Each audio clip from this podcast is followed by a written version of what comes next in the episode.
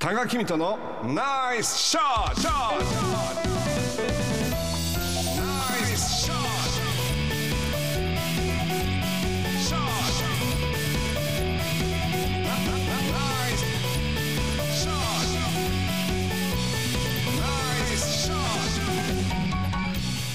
トこのコーナーは多賀さんが普段気になることや伝えたいことをお話ししています。ポッドキャストで配信中です。スマホやパソコンでポッドキャストのアプリをダウンロードしてお楽しみください。全国20万人ぐらいがこれね楽しみにこの水曜日のこのポッドキャストを聞いてくれてるっていうふうにね自分ではそう信じてますけど。て信じてお送りしてます。あのやっぱりこの「アモーレ」を聞いてくださってる皆さんってあのやっぱりこうなんていうのかなこうあなんていうのかなまあ本当あの文化レベルが高くて、はいあのやっぱりよく考えて文章力がある方多いじゃないですか。あ結構ねなんかもう自分も読ん読ませていただいてあいずあの感想を言わせてもらうだけで僕はハッピーなんですよ。はい私だからもこのお便りのやり取りが僕すごく大好きな瞬間なんですけど、はいはいはいその瞬間だけハッピーではなくてやっぱり人生ハッピーに生きていきたいう、まあいろんなハッピーがあると思うんですけども例えばじゃあお金がボーンとあったらとめちゃんハッピーハッピーかもしれないけど幸せなんだろうか？いやあの一人ぼっちだったらなんかさ寂しいかも。お金いくらあっても。そうね。一人ぼっちよもう家族もいない友達もいないだったら寂しいと思う。で今日はね本当のあのちょっともう真正面からはい。幸せについてちょっと調べてきたんですけども、はい。やっぱりあの科学的に今幸福学っていう学問があるぐらいへでー幸福を見つけるための方法を具体的に解き明かしている研究っていうのがあってまあある意味うん何年もそれは遡っていくとある程度確立されてるものがあるんでじゃあその通りやればそれを取り入れればある程度幸せになれるんだよという知見もまああの出てきてると。はいじゃあそうすりゃいいじゃんと思って、僕もこれ確かになと思ったんですけどカナダのブリティッシュコロンビア大学の心理学部のエリザベス・ダン准教授が「幸せ」について知っておきたい5つのことっていう本を出してるんですけど、はい。その中要約すると3つだけなんですよ。言うとあそんなもんとか思うんだけどまず1つ目は社会との結びつき、はい。2つ目親切。3つ目は目の前のことに集中することこれをおまああの心がけるだけで幸福度は増してくるという結果になってます。例えばあのこうあの500万円から1億の宝くじを当てた人と外れた人の幸福について大きな違いがあったかどうかって調べたんですけど、はい。実はほとんど大きな違いはなかったということがあ分かってるんですね。これ、はいノースウエスタン大学で研究したんです。で次に結婚生活をしている人は絶対幸せかというとあの平均で新婚生活の幸福度は2年間ぐらいで大体消えていくんですって。だからお金もまあ結婚も幸福に必ず必要かというとそうではないと、ん。ただまあそれは大切なことかもしれない。要因の一つでそうはではないというね。うんうん。でさっきの社会との結びつきって3つの要素を挙げたんですけどもこれはあのエディ博士とマーティン博士っていうのが幸福度の高い人を集めその共通項を調べたっていうのがあるんですね。その中でも幸福度の高い上位10グループに共通していたのがなんとほ友人や家族と良好な関係でした。あということは社会との結びつきということ。ね。だからさっき言ったように、たった一人だとお金があったって、うん。なんちゃ楽しくないというか、うんうんうん。幸福度に満たされないわけ。ああなるほど。わかる？わかりますよ。その観点から、あのーホームレスになった人っていう本があるんですけども、路上生活を始める理由は貧困だけが理由ではない。は決定的な理由っていうのは人間関係を失ったことであるという調査が出てきてるわけです。だからみんな大体あのホームレスの方にインタビューをさせてもらうとこの本によると自分の不幸を語り出すんですけど要約してみると結局お金がないからではなかったということが分かって関わる人がゼロになっていくんですだあからそれはまあ自分の性格だとか態度だとか、あうん。自分に問題があるかもしれないけれどまあそういうふうに世話をしてくれる人やあのなんていうのこう関わってくれる人がいないともうどうでもよくなってくるっていう人間のまあなんていうのか悲しい差がなのかもしれないという、うんはい。でもそういう人にもあの一つのそのれあのやり方としては関わるということは、はい。例えばって言ってるのは例えば今日出てきたスターバックス行って、うんうんうん店員の人の目を見て、ん。今日はこういうの食べようかなって会話するだけでもいいんですって。あそれでもそれでも関わりになる小さな自分が住んでいるエリアで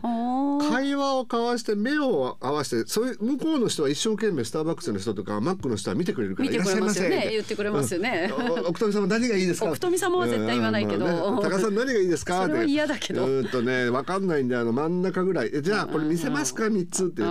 こういうので少しずへつー。その人間関係を深める練習をするだけでも幸福度を高める方法として推奨しているそうです。あ次は親切ですね、これはあのソニア博士っていうのが学生たちに週1日だけ5つの親切をするようにと言いましたその結果学生の幸福度は大幅にアップしたんです、これ面白いことに1日1つだけ親切するようにと言われたグループはそれほど幸福を感じなかったんです。ーえ？1日にあのー、い1個だけの親切したのと5つしたチームに分けた。だから5つした方が幸福を感じる人たちが多かったと。すればするほどってことですね。親切が増えるほど幸せな気持ちになる。人に親切するっていうことはまあある意味社会とつながるということだしありがとうって言ってもらえる自分の存在価値も上がるんですけど先週のお話に続きますね。それで、うんうん。これいいやり方があって幸福度をアップさせるには感謝日記も効果的なんです。感謝日記、うんこれ僕も初めて知ったんですけどポジティブ心理学の本でよくこれ実は最近話題になってるんですけども、はいありがとう感謝の気持ちを綴るだけでもいいんですって。はあだからノートを一つあの感謝日記とかありがとう日記つけて今日は自動販売機がお釣りがあのあの小銭が出なくてありがとうとか何でもいいんですって。どうしてありがとう？まあ、あの面倒くさくなかったからね。あの山陽放送さん64周年おめでとう。いつまでも元気でいてくれてありがとうとかね。あなるほどねとめちゃん今日も白いご飯熱々にしてくれてありがとう。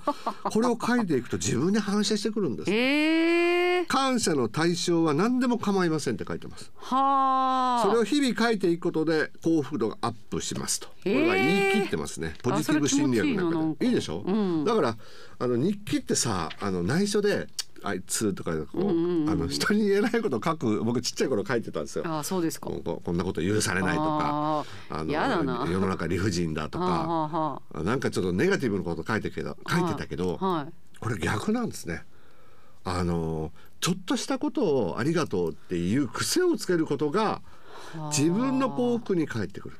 すごいですね。すごいでしょ？うん。でもう一つ目の前のことに集中っていうのは今ここに生きることに集中すれば過去の辛さや未来の不安から離れて充実した時間を過ごすことができるということで、目の前のことに集中すれば幸福度が上がるという証明した面白い実験があるんですけど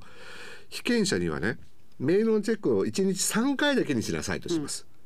それで1週間過ごしてもらいました。だから3回っていうのはあと10時と午後1時と夕方7時、3回だけチェックしてください、はい。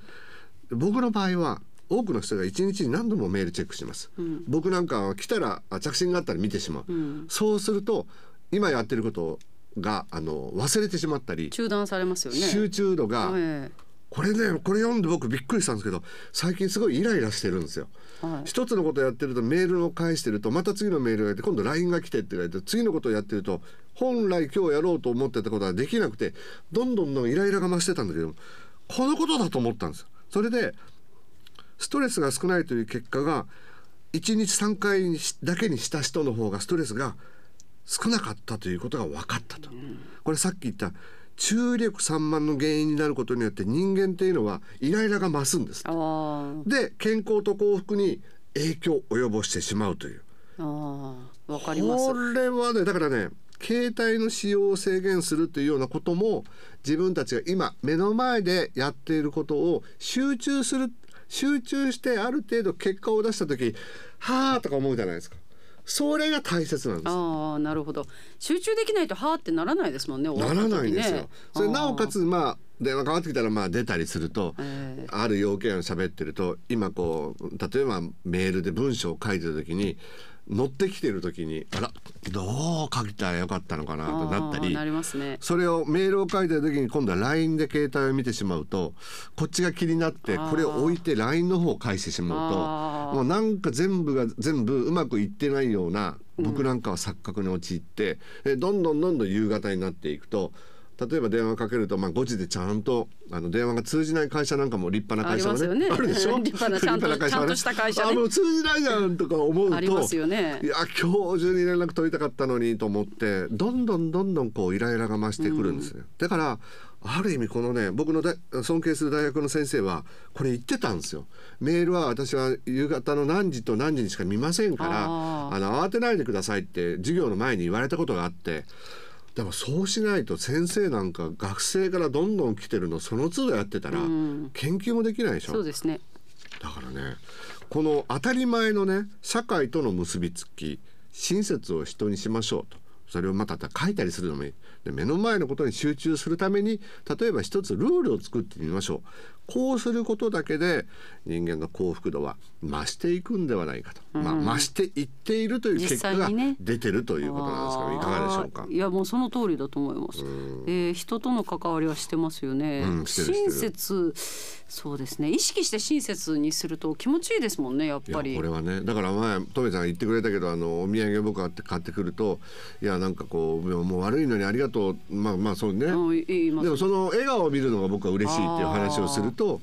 あんなもんでも喜んでくるんだったらとか。あんなものってそその気持ちなんですよねうんそうそう。それをまた「ありがとう」って言ってくれたりみんなが喜んでくれるのが嬉しいっていうのがあるじゃないですか。だからまあ親切とお土産はまあどうかわかんないけど、ちっちゃいことでも「ありがとう」だとかあの感謝をする気持ちを持つ。